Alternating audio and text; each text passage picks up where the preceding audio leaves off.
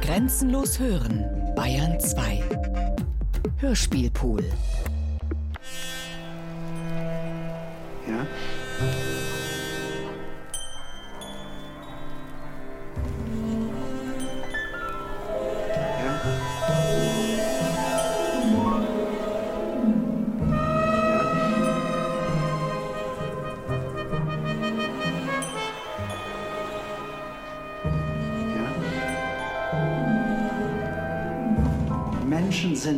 Wollen oder nicht, immer erneut impartial ja, Spectator. Unbefangene, sachliche Beobachter. Ja. Sie können, sie beherrschen Sachlichkeit.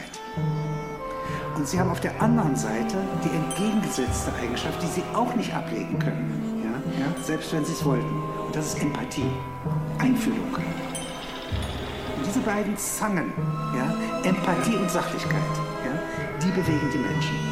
Und solange das gelingt, sind wir menschlich. Und wenn das ausfällt, sind wir es nicht. Alexander Kluge, 30. April 1945. Der Tag, an dem Hitler sich erschoss und die Westbindung der Deutschen begann. Teil 1 Ich habe diesen Tag in einer Stadt nördlich des Harzgebirges erlebt. Mit 13 Jahren.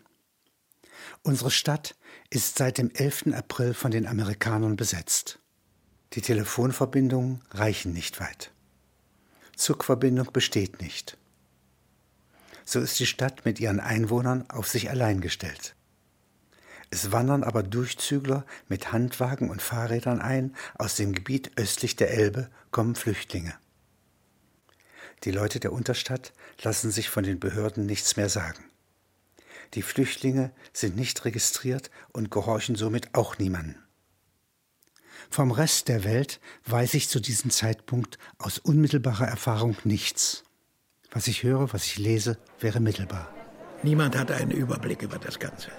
Niemand hat einen Überblick über das Ganze, sagt der Architekt Uri Bircher in Zürich. Er liest in der NZZ. Es gibt ja dieses Ganze auch gar nicht, entgegnet ihm ein Arzt. Es gibt ja dieses Ganze auch gar nicht. Sie sitzen in einem Café. Der Zusammenbruch einer Großorganisation wie Deutschland wird ja wohl auch Trümmerstücke schaffen. Und das sind nicht nur die Gebäude, Bahnen und Straßen, die zerstört sind, sondern im Seelensack eines jeden dortigen Menschen liegen Stücke unterschiedlicher Realitäten durcheinander. Also, ich könnte mir vorstellen, dass in den Enklaven, in denen die Organisation der Vorjahre existiert, also in Oslo, auf Rhodos, in Breslau, in den Festungen an der Atlantikküste oder in Prag noch Flaggenhissungen stattfinden. Man kann sich vermutlich als Leser des Jahres 2015 oder als Hörer oder als Hörer des Jahres 2015 in das, was man von den Zeitgenossen des 30. April 1945 weiß oder zu wissen glaubt, schwer hineinversetzen. In den Kellern des umkämpften Berlin ist alles, was die Sinne ausfüllt, wahrscheinlich so rabiat anders als das, was im bereits neuen Wirklichkeitszustand unter der Herrschaft der Alliierten im Westen stattfindet.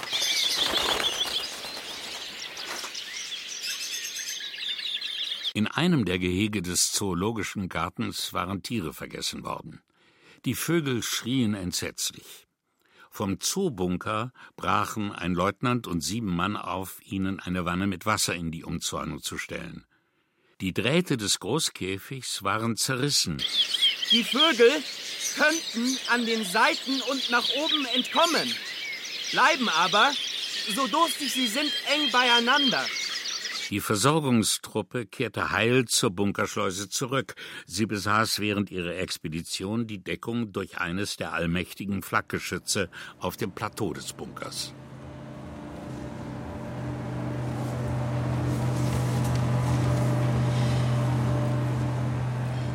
Vom Funkhaus in der Masurenallee waren die drei, ein Rundfunktechniker, zwei Schriftleiter, mit ihrem Gerät in den Zoobunker ausgewichen.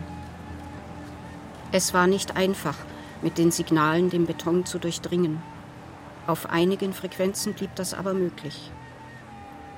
Die Abschüsse der schweren Flak auf der Dachplattform welche die russischen Panzer in Abstand von den Bunkereingängen hielten, gaben den Schlagern, mit denen die Kampfeinheiten in der Nähe mit Rundfunk versorgt werden sollten, einen zeitbezogenen Charakter.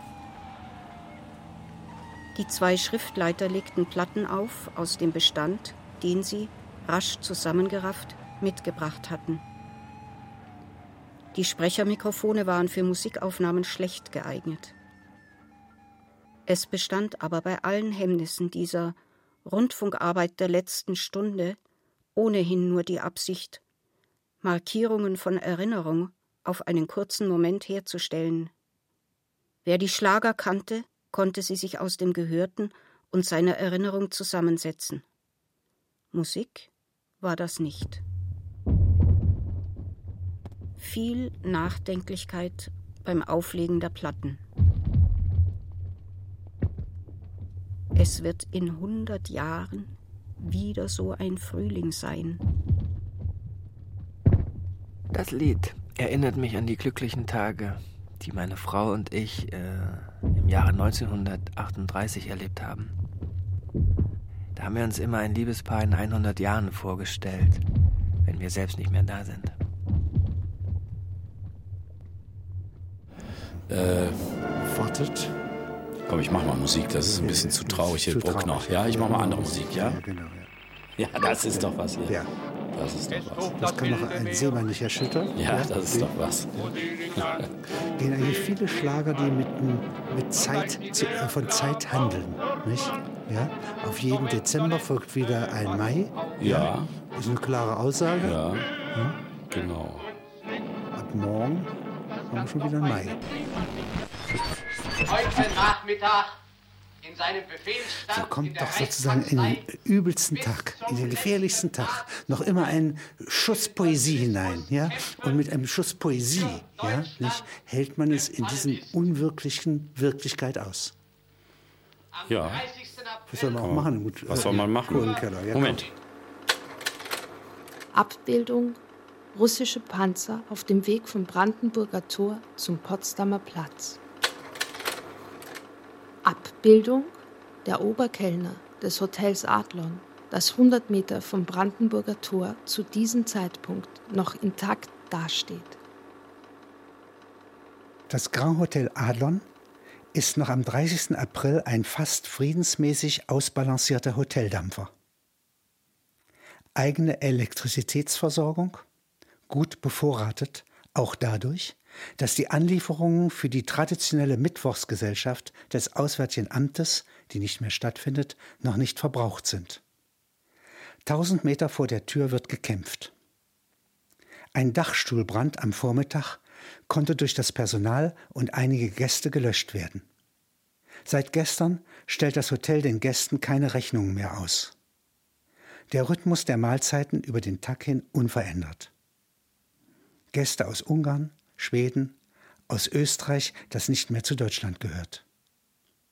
Im Foyer und in den unteren zwei Stockwerken liegen Verwundete. Der Oberkellner ist seit 1925 im Amt.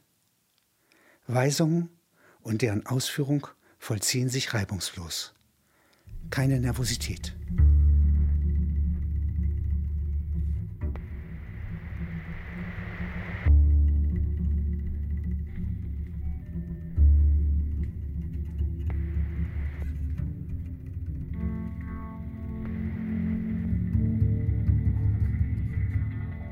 Oft werde ich übersehen. Ich führe den Kalender des Führers, wenn dies nicht seine Sekretärinnen tun. Außerdem lege ich, als Gehilfe seines Kammerdieners, morgens für ihn die Hemden heraus. Viele Entschlüsse des Führers, die uns letztlich ins Unglück führten, beruhen auf der besonderen Kostbarkeit, welche die Zeit eines Mannes besitzt, der so viel Kompetenzen auf sich vereinigt und auf den so zahlreiche Erwartungen gerichtet sind, dass sie in der Tageszeit eines Einzelnen nicht untergebracht werden können. Dadurch Hetze. Auch sparten wir zu wenig an der wertvollen Zeit des Staatsoberhaupts. Sechs Händedrücke verbrauchen schon wieder eine Minute Lebenszeit. Jetzt aber, in den letzten Tagen nach seinem letzten Geburtstag, verfiel der Wert der Führerzeit. Ich sah ihn viel herumsitzen auf den wenigen Sitzgelegenheiten des Bunkers. Er schien mir zu warten. Tatsächlich wurde er kaum noch angesprochen. Zum ersten Mal nach mehr als zwölf Jahren hatte er überflüssig viel Zeit, aber es gab nichts mehr, wofür er sie im Interesse des Landes hätte verwenden können. Von den Kalendereintragungen her, den Terminen und dem Protokoll der Tätigkeiten war er, als er starb, wie ich meinen Chef kannte, ahnte er sein Ende, schon seit einiger Zeit tot.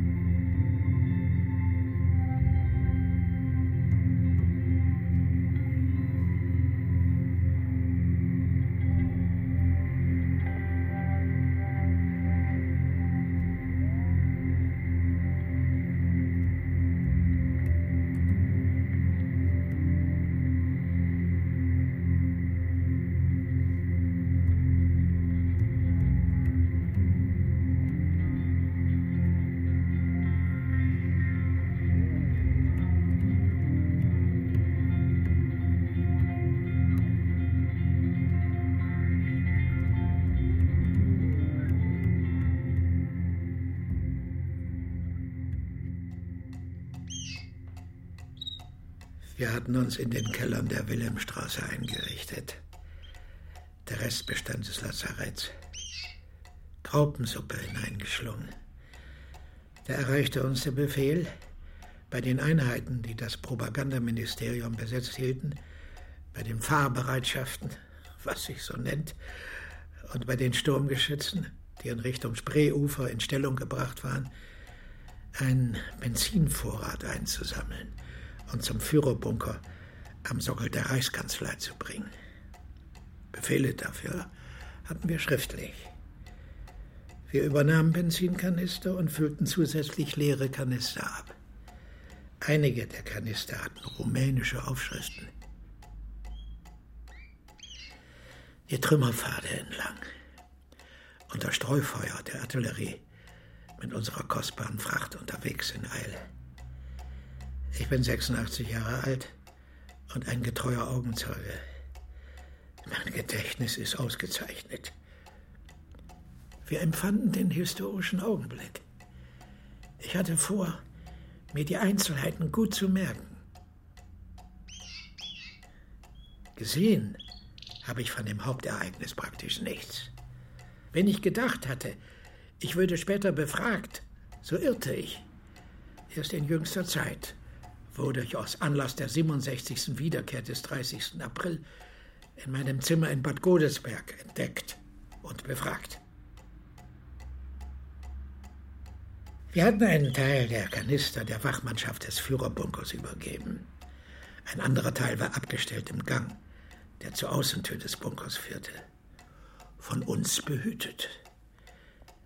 Es drängte uns, einen Blick auf das Geschehen zu werfen.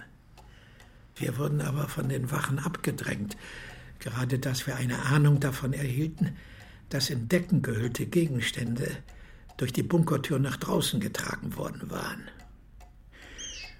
Die kamen jedoch eher vom Flüstern und Hörensagen, als dass es ein Augeneindruck gewesen wäre. Die Wahrnehmung wäre keine andere gewesen, wenn in der Verpackung aus Tuch ein Balken oder eine Gliederpuppe oder wie im Märchen ein fremder Toter vorübergetragen worden wäre. Auf den Tod des Führers schlossen wir lediglich aus der Mühe, die es gekostet hatte, den von uns herangeschleppten Vorrat Benzin zu besorgen. Mir war feierlich zumute. Gern hätte ich etwas von bleibendem Wert aus dem Umkreis dieses Schlussaktes mitgenommen. Vier unserer Kanister waren zuletzt noch nicht ausgeschüttet worden. Es hieß, die Kanister würden nicht mehr gebraucht. Es sei nicht möglich, mit dem Nass aus Ploesti nah ans offene Feuer heranzutreten, ohne dass der Kanister sich selbst entzünden würde. Man hätte das Benzin zu Anfang des Brandes, von dem wir aber nichts sahen, ausschütten sollen. Als Sanitäter weiß ich, dass an einer Leiche zunächst nur die Kleider brennen. Wird dann Brandmasse also unser Benzin, nachgeführt, beginnt unmittelbar unter der Haut das Fett und danach das tiefere Gewebe zu brennen. Die Knochen dagegen und der Löwenanteil des toten Körpers verbrennen nicht, sondern verkohlen.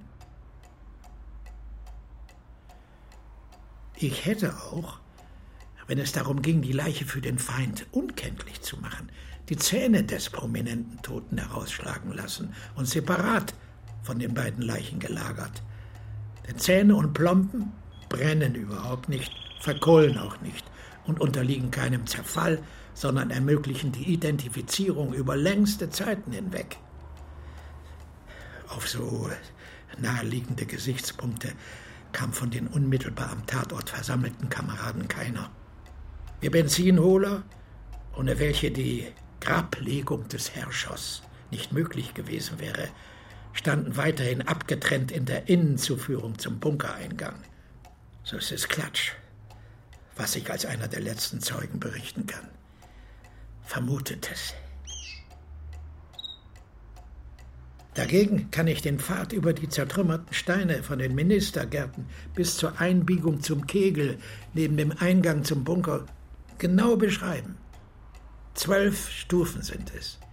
Dann hinwerfen und eine Pause im Artilleriebeschuss abwarten. Die Kanister sollen nicht liegen, sondern stehen, damit aus den Verschlüssen keine Flüssigkeit ausrinnt, die uns Träger, wenn sie sich entzündet, gefährdet. Tröstlich, dass wir stets zu mehreren waren. Wir führten die Befehle aus, und so warten wir Haltung. Obwohl wir uns in einer Unwirklichkeitsblase befanden, deren Konsistenz ich schon am folgenden Tag, an dem wir bis nach Spandau gelangten, nicht mehr hätte bestätigen können. Sie fahren nach Moskau ja, und sind eigentlich der Einzige, der hier ein handgroßes Schädelfragment. Also handgroß, wenn Sie es mal zeigen. Ja, doch, nee, Sie haben schon recht. Das ist wirklich so, wie man, ja. wie man so sagt, eine Handgroß. Ja, Handgroß, ja. ja. Und äh, dann haben Sie ein Gebiss, ja, gelagert in einer Zigarrenschachtel, ja, und dann Teile des Sofas. Ja, blutbespritzt. Mhm. Ja, das ist ja für einen Kriminalisten nun schon mal drei Gegenstände, die Interesse auslösen.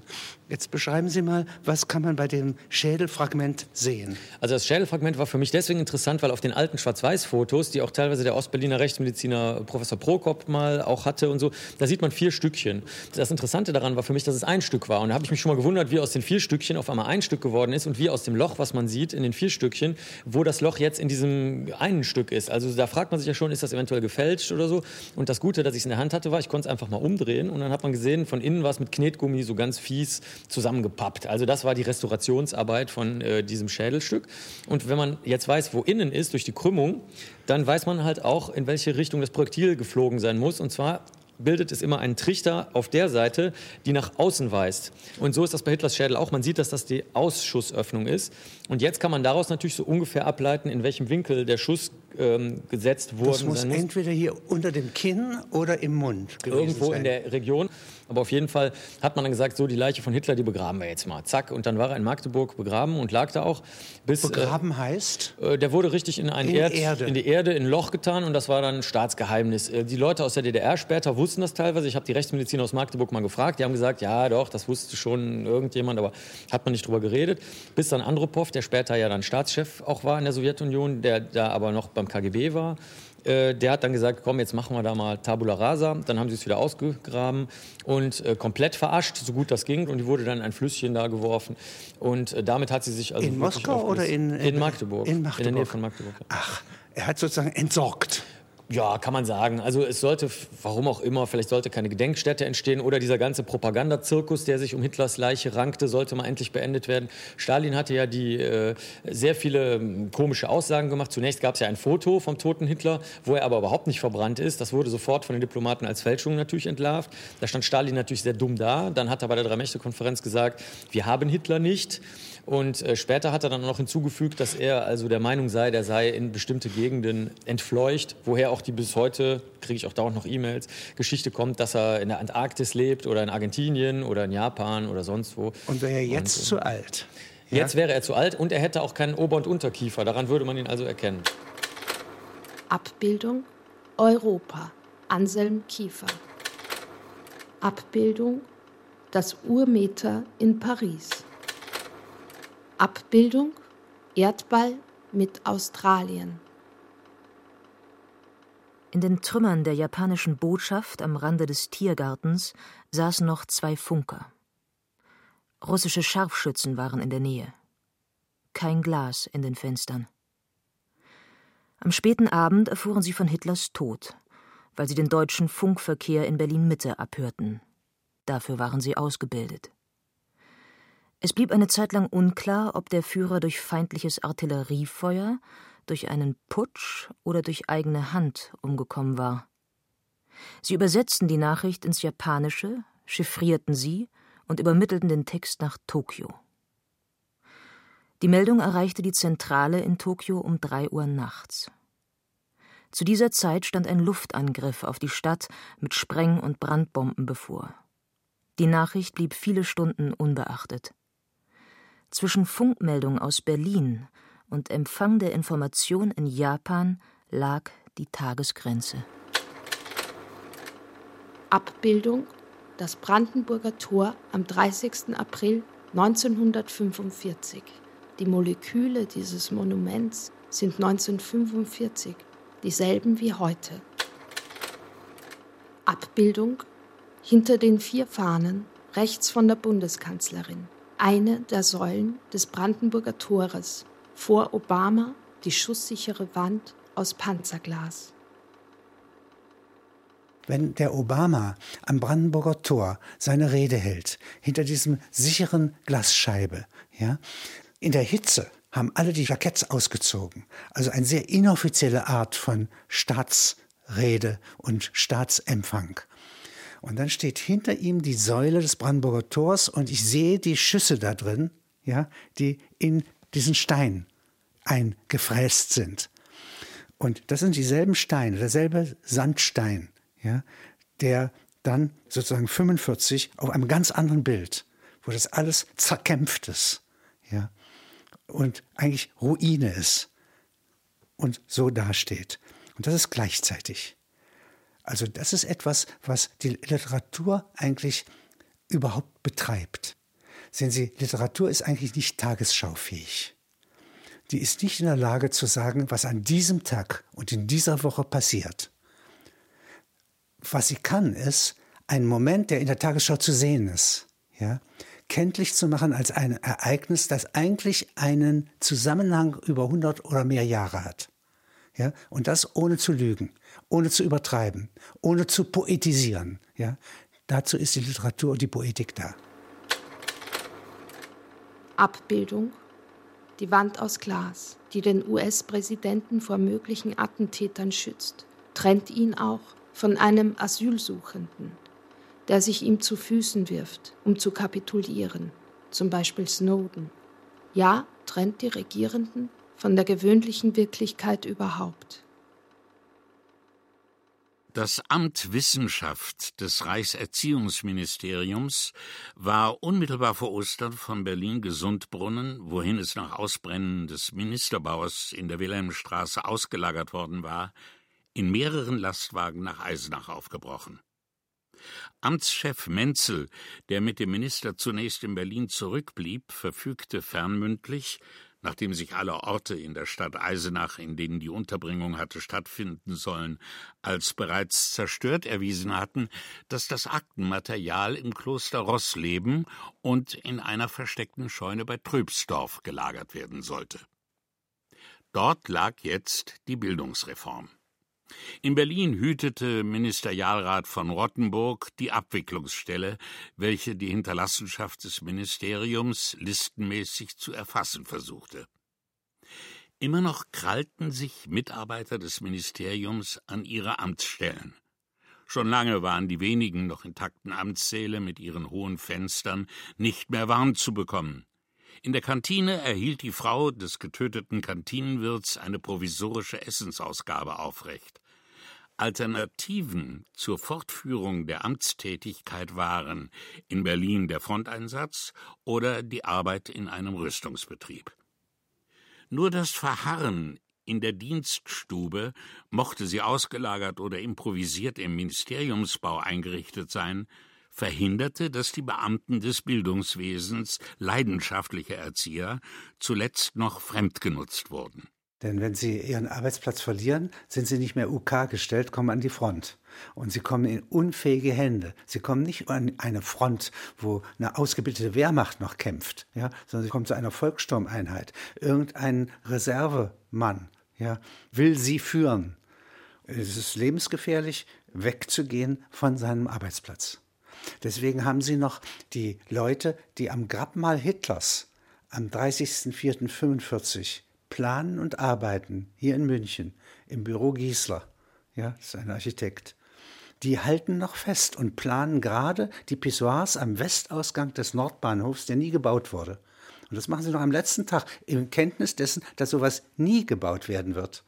Nicht? Für die Reichsspurbahn mit drei Meter Gleisbreite ja, werden noch Nebensachen gebaut, Genehmigungen eingeholt, damit ich bei meiner Arbeitsstelle, die mein Leben bewahrt, ja, OK gestellt, das heißt unabkömmlich gestellt, ja, bewahrt bin.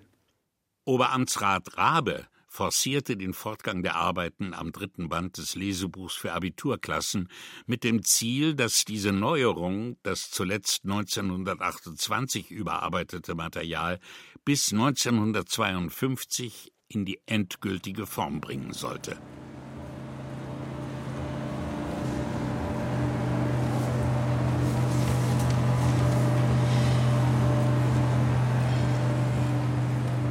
Wir laufen durch den Park. Wollen Sie durch? Dann gehen Sie hier bitte schnell lang. Die Absperrung gilt einer Filmszene, deren Aufnahme von jungen Helfern abgesichert wird. Schienen sind gelegt. Bitte, Sie können hier durchgehen. Die Mitarbeiter der Filmcrew sind angehalten, den öffentlichen Verkehr im Park nicht zu behindern. Sehe ich einen nächtlichen Wald, denke ich nicht an Räuber, sondern an Vergewaltigungen im Jahre 1945, von denen erzählt wurde. Es hilft nichts, dass ich weiß, wir befinden uns in unserer Gegenwart und nicht in jenen Tagen. Die Anstalten, die vor der Kamera getroffen wurden, Wald zu imitieren, blieben mir unheimlich.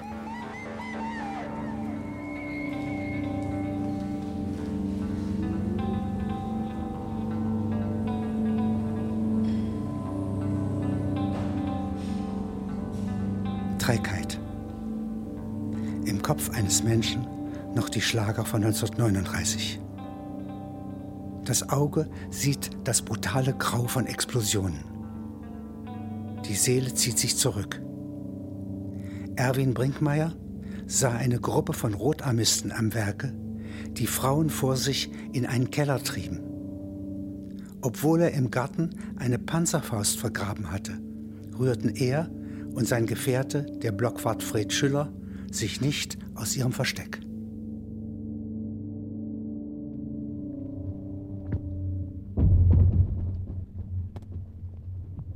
Im Süden Berlins taten sich in einem teilweise zerstörten Wohnblock sechs Frauen zusammen. In den Parterrewohnungen gab es noch eine gemütliche, lampenbestückte Inneneinrichtung, wie sie für die 30er Jahre charakteristisch war. Dort errichteten diese Frauen eine Empfangszone für sowjetische Offiziere, die dann wiederkamen und in den folgenden Tagen diese deutsche Gruppierung samt den in den Dachgeschossen versteckten Mädchen und Frauen vor Übergriffen ihrer Soldaten schützten. Das Unternehmen glich einer Kantine und keineswegs einem Puff. Nicht, dass die Frauen prüde waren, die einander respektierten und in ihrer Einschätzung der Lage übereinstimmten. Deutsche Männer werden uns in diesem Krieg nicht mehr helfen können. Deutsche Männer werden uns in diesem Krieg nicht mehr helfen können. Sie hielten es aber für taktisch falsch, sich als geschlechtliche Objekte anzubieten. Das würde stets nur neue Begierden und letztlich Fantasien ohne Ende und Erfüllungsmöglichkeit auslösen. Vielmehr betätigten sie sich als Gastgeberinnen, nur ausnahmsweise mit einer gelegentlichen Hingabe. So waren ein lebhafter, kommunikativer Betrieb, Lebendigkeit, Aufenthalt von interessierten Personen, Zivilität, der Schutzraum, der diesen kleinen Teil Berlins von der offenen Gewalt abgrenzte, welche die Stadtteile ausfüllte. Abbildung Kriegshochzeit Ende April. Unbekannter Fotograf.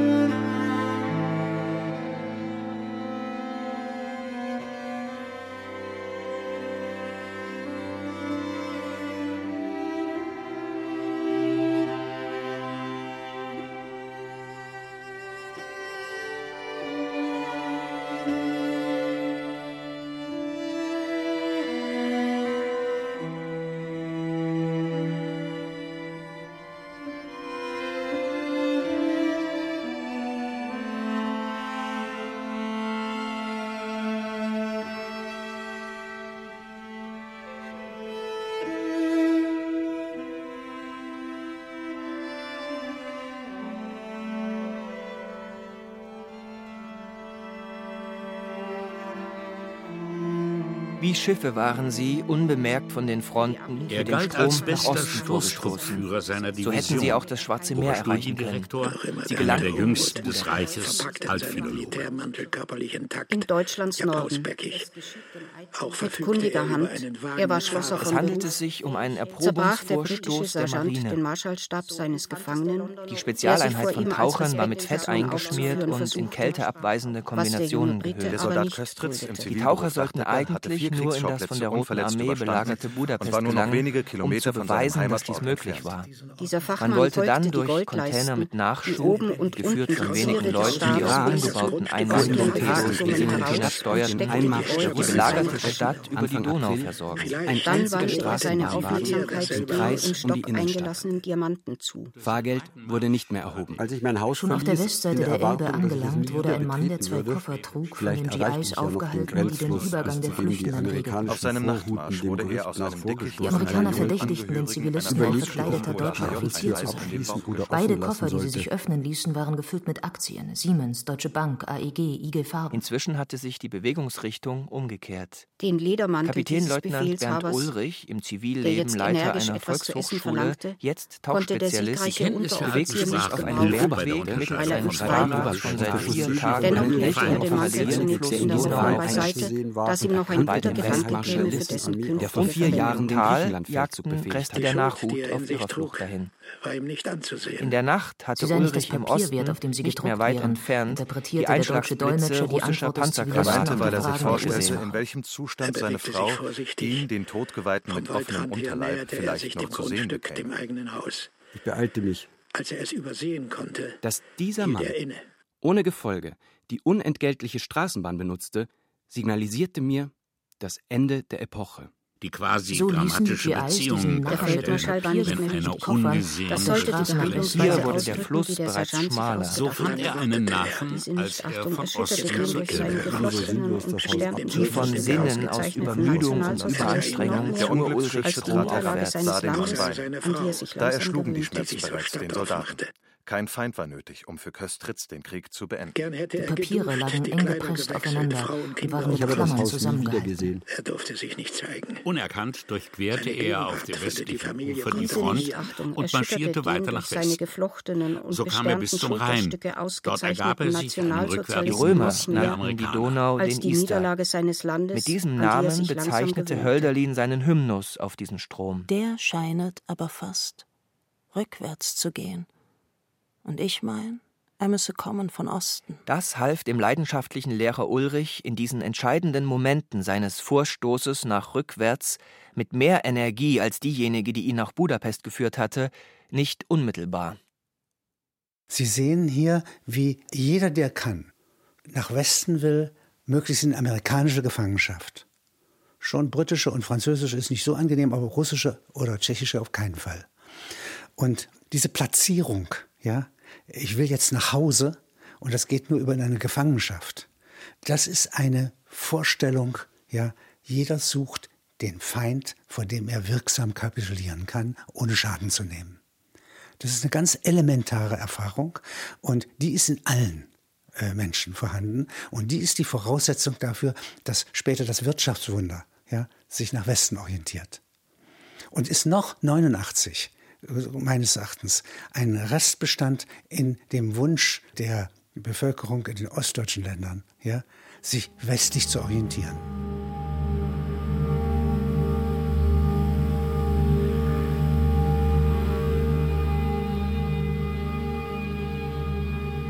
Wir sind noch drei. Die Vorgesetzten sind uns abhanden gekommen. Auch der Feind hat uns aus den Augen verloren. Wir liegen auf dem Bergrücken gegenüber dem Büchenberg, auf nassem Boden unter Tannen. Vor Tagen haben wir beobachtet, dass ein Pulk deutscher Offiziere drüben vom Büchenberg herab von Amerikanern abgeführt wurde. Wir besitzen noch sechs Büchsen Jagdwurst. Solche Büchsen lassen sich mit dem Seitengewehr öffnen. Der reine Fleischgenuss ohne Brot verdirbt den Darm. Um die dünne Suppe, die aus dem Hintern rinnt, abzulegen, kriechen wir jeweils zwölf Meter bis zu einer Kuhle.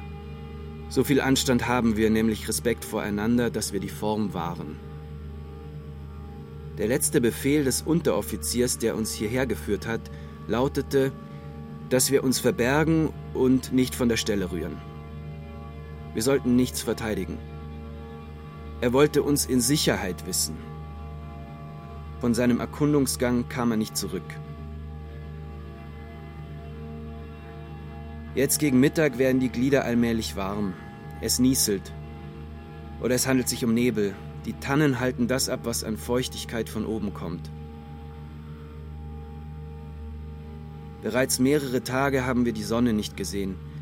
Wir können also die Himmelsrichtungen nicht unterscheiden. Uns fehlt die Fantasie, wohin wir ohne Auftrag marschieren sollten. So bleiben wir in unserem Dickicht auf der Lauer, gierig nach jedem Funken Wärme, den wir aber doch nur selbst durch die Öfchen unserer Körper hervorbringen können. Nachts rücken wir eng zusammen. Die Hauptschwierigkeit liegt darin, dass wir nicht wissen, wie wir den Kontakt zum Feind aufnehmen sollen, um uns zu ergeben. Dass wir die Hände heben, wenn wir einem Spähtrupp des Feindes begegnen, haben wir besprochen. Ob das für eine Kapitulation zur garantierten Schonung unseres Lebens genügt? Wir hoffen das. Wir können uns aber noch nicht entschließen, das sichere Wäldchen zu verlassen. Auch sind wir erschöpft. Für Entschlüsse fehlt uns der Sinn.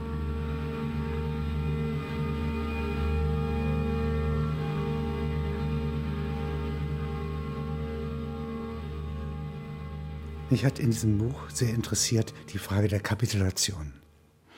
Und sind Sie im Dreißigjährigen Krieg oder meinetwegen in einem mittelalterlichen Krieg oder in den Bauernkriegen, ist es gar nicht einfach für einen Adelsherrn zu kapitulieren vor Bauern.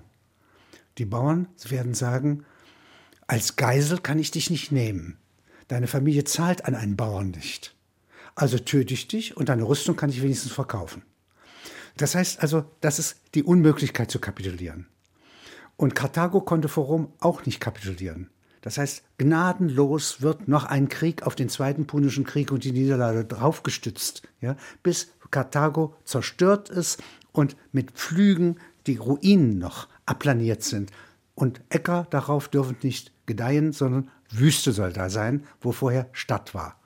Das ist die normale Haltung in der Steinzeit, bei den Römern im Mittelalter. Und jetzt gibt es in der Moderne plötzlich die Chance zu kapitulieren. Und das ist mitten im Krieg ein Moment der Zivilisation. Der Karl Schmidt sagt, das Politische ist die genaue Bestimmung des Feindes. Und wenn Sie hier die Situation 1945 nehmen, können Sie sagen, die genaue Bestimmung des Feindes, vor dem ich kapitulieren kann, ist sozusagen die ganze Politik, die übrig bleibt. Und da ist ein sehr großer Unterschied, ob es mir gelingt, über die Elbe ja, nach Westen zu kommen, bei den Amerikanern zu kapitulieren, die die Leute sehr schnell mit Papieren versehen und freilassen. Oder komme ich auf zwölf Jahre oder bis Adenauer mich zurückholt, 1955, ja, nach Russland. Ein gewaltiger Unterschied. Es gibt aber auch Dinge, bei denen man nicht kapitulieren kann. Und sehen Sie, das ist das, was mich am modernen Krieg entsetzt. Nach wie vor und warum ich solche Bücher überhaupt schreibe. Ja. Gegenüber einem Bombengeschwader können sie nicht kapitulieren. Gegenüber der ISIS können sie nicht kapitulieren. Und gegenüber der Atombombe eh nicht. Und deswegen ist es so wichtig zu studieren, dass hier massenhaft die Kapitulation gelingt. Eine Handlungsweise, die durch Missverständnis und so weiter jederzeit auch kaputt gehen kann.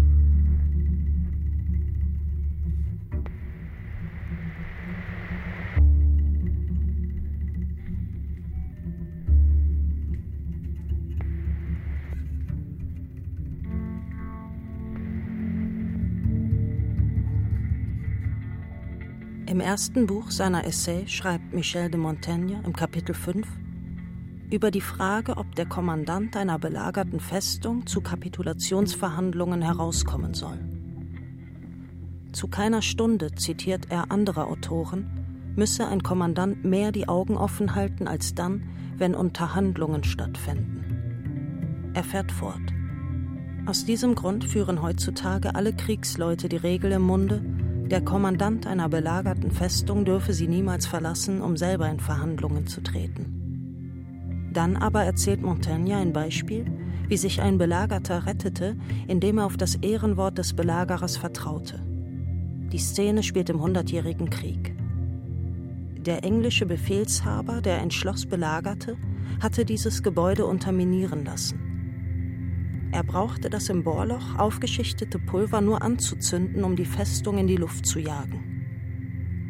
Dann aber forderte er den Kommandanten dieses Schlosses, einen Herrn Henri de Vaux, auf, herauszukommen und die Kapitulation auszuhandeln. Dieser entschloss sich, Vertrauen zu beweisen. Nachdem der Belagerer ihm vor Augen geführt hatte, dass sein Untergang durch die Vorbereitung der Sprengung besiegelt sei, fühlte er sich dem Feind zu größtem Dank verpflichtet und ergab sich mit seiner Truppe bedingungslos. Daraufhin wurde die Mine in Brand gesteckt, sodass nach dem Zusammensturz der hölzernen Stützpfeiler das Schloss von oben bis unten zerbarst. In dieser Hinsicht ist Kapitulation nicht die Unterwerfungshandlung des Besiegten, sondern die Generosität, mit welcher der Sieger den Gegner, der seine Wirklichkeit an sich bereits verloren hat, in die neue Realität, die seiner Seite aufnimmt.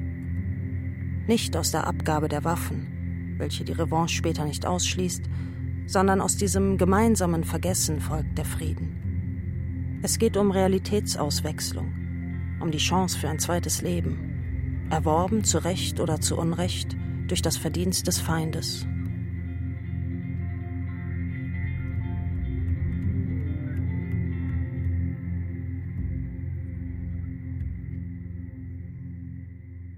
Mourir pour Danzig. Niemand will für Danzig sterben. Eine Gruppe von Franzosen, zunächst Kriegsgefangene von 1940, dann zwangsweise für den Arbeitseinsatz im Reich rekrutiert, war im März aus dem Baltikum bis nach Danzig gelangt. Sie hatten sich in ihrem sklavenähnlichen Status eingerichtet. Eine Befreiung durch die Rote Armee erschien ihnen zunächst nicht geheuer. So hatten sie sich in Danzig auf einem Gelände von 100 Quadratmetern eine Hütte und ein Vorratslager gebaut. Sie waren ausgezeichnete Facharbeiter. Einige von ihnen im früheren Zivilberuf Automechaniker. Auf dieses abgesteckte Territorium hatten sie Nahrungsmittel, Gebrauchswaren und Werkzeuge geschafft. Hier wollten sie eine Zeit lang überleben. Dann wurde Danzig Ende März von polnischen und russischen Divisionen überrannt. Die Gruppe der Franzosen saß auf ihrem Fleck Danzig quasi exterritorial, wie auf einer Insel. Eine große Trikolore hatten sie aus zusammengeraubten Stoffen angefertigt und gehisst. Die Sprachschwierigkeiten bei Kontakt mit den bewaffneten Ostslawen waren beträchtlich. In ihrem Zwergstaat den die Russen ihnen garantierten, entwickelten sie einen regen Tauschhandel. Auch führten sie gegen Naturalien Reparaturaufträge durch. Es war möglich, Feste zu feiern. Einige Frauen hatten sich dieser als sicher geltenden Freistadt zugesellt. So entdeckte ein Mitarbeiter des schwedischen Roten Kreuzes das verlorene Häuflein, das praktisch seit 1940 unterwegs war. Es war aber nicht einfach, die Gruppe zu repatriieren. Wie eine Fundsache war ihre Existenz höheren Ortes gemeldet worden. Sie wurden schließlich von russischen Beauftragten begleitet am letzten Tage des April in Richtung Odessa auf den Weg gebracht. Viel Beute und Andenken aus Danzig im Gepäck. In Odessa wurden sie eingeschifft und über die Meerengen nach Marseille transportiert, von dort aufgeteilt in ihre Heimatorte. Sie gehörten zu den wenigen Franzosen, die das Terrain, das Auslöser des Kriegs gewesen war, persönlich gesehen hatten. Sie hatten aber wenig Gelegenheit, über ihre Abenteuer dort zu erzählen. Niemand in Frankreich interessierte sich für Danzig. Die Zeiten waren erregt. Ein Topos, der Sie immer wieder fasziniert, glaube ich, oder? Die Möglichkeit der Heimkehr, die tatsächliche Heimkehr. Die Heimkehr auf Umwegen. Das ist alles dieselbe Geschichte, die Homer erzählt, verstehen Sie? Oder die in Ulysses von James Joyce ja, eine Rolle spielt. Die Heimkehr, das ist die wesentliche Fantasie. Ja? Und wo eine Heimkehr liegt, das weiß ich nicht genau. Ja? Ich kann zum Beispiel in das Haus meiner Väter nicht zurückkehren. Also das Haus gibt es nicht mehr. Und quer über das Haus sind andere Wohnblöcke gebaut. Ja? Ich kann nicht mehr, wenn ich nach Halberstadt komme, rekonstruieren, wo eigentlich unser Haus überhaupt lag, weil der ganze Bauplan ja, der Stadt ist an der Stelle geändert, aber drei Büsche habe ich noch gefunden, unter denen ich gespielt habe.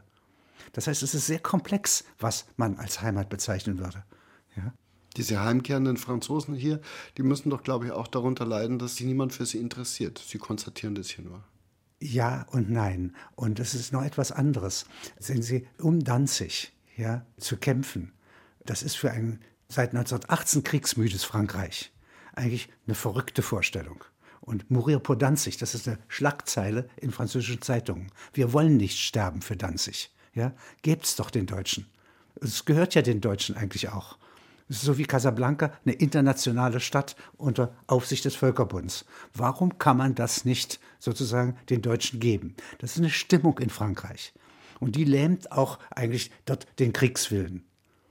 Der bricht gar nicht erst aus und schon ist die Niederlage da. Und das hier sind jetzt Leute, die das physisch erwandern. Also das ist ein Thema bei mir, zu Fuß gehen. Ja? Die Leute des Aristoteles marschieren hinter den Heeren Alexanders des Großen bis Indien und messen dadurch erstmals, ja, wie weit dieser Weg ist. Und dann marschieren sie wieder zurück. Das ist Wissenschaft. Und so ist hier ein Mensch, der gewissermaßen als Gefangener bis nach Danzig wirklich kommt, wo er nie hin wollte, ja, nicht, sich dort einrichtet, ja, und dann repatriiert wird, ja. Das ist die wirkliche Erfahrung. Wenn die jeder Mensch hätte, würde selbst ein Krieg von 1939 nicht ausgebrochen sein. Da mag der Hitler so aggressiv sein, wie er will. Da würde dann gelten, ja, es gibt einen Krieg und keiner geht hin. Und wenn Sie das jetzt konkretisieren auf die Ukraine meinetwegen, wo viel sinnlosere Ziele sind, ja, als Danzig. Und wenn Sie so wollen, kein Hitler einzudämmen ist und so weiter. Und wenn Sie jetzt sagen, möchten wir zum Beispiel ernsthaft im Jahre 2040 so weit gerüstet sein, dass wir die Krim wiedergewinnen könnten für die Ukraine, ja, möchten wir, dass unsere Enkel für die Ukraine sterben, dann würde man doch hier aufgrund so einer Erfahrung sagen können, nein, meine französischen Kriegsgefangenen wissen, weil sie den Weg wirklich zurückgelegt haben bis Danzig, ja, dass das sinnlos ist.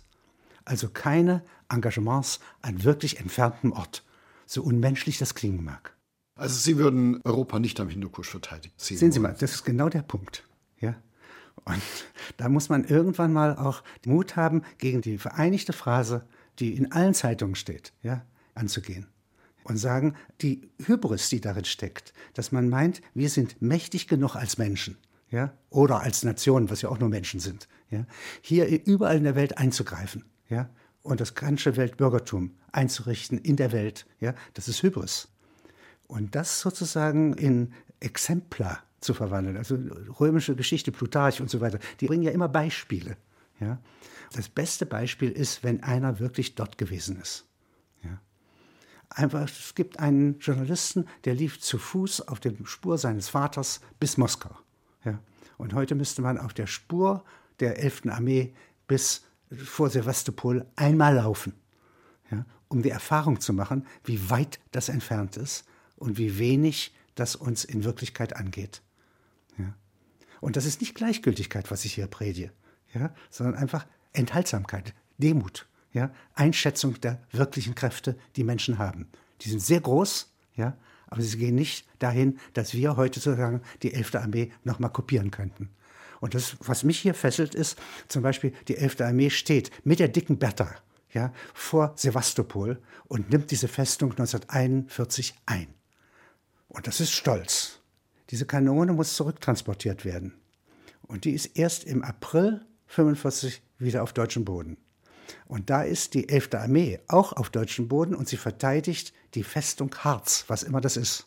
Und zwischen den Bomben und Forsthäusern steht die stolze 11. Armee als eine Ruine, ja, als ein Restbestand ja, und sucht nach jemandem, vor dem sie kapitulieren kann.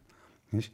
Und das ist sozusagen der Weg von Hybris und Stolz auf teuren Rossen ja, bis zu durch die Brust geschossen. Ja? Und das muss man empfinden lernen. Ja, dann gibt es also als eines, nämlich Maßverhältnisse des Politischen. Das ist das Ergebnis. Ja, das ist ein politisches Auge ja, das wir dringlich brauchen und nicht haben.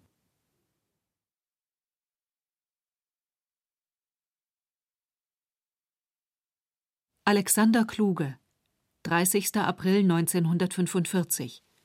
Der Tag, an dem Hitler sich erschoss und die Westbindung der Deutschen begann. Teil 1 Mit Dr. Mark Benecke, Katja Bürkle, Lydia Daher, Pascal Flick, Johannes Herschmann, Eva Janschitsch, Cornelie Müller, Gabriel Raab, Helge Schneider, Helmut Stange, Jochen Striebeck, Sebastian Weber und Alexander Kluge. Musik Danseur de Scorle und Rackmeister Harmonies. Ton und Technik Gerhard Wichow, Fabian Zweck, Michael Kurz, Susanne Herzig. Regieassistenz Stefanie Ramp. Bearbeitung und Regie Karl Bruckmeier. Produktion Bayerischer Rundfunk 2015. Redaktion Herbert Kapfer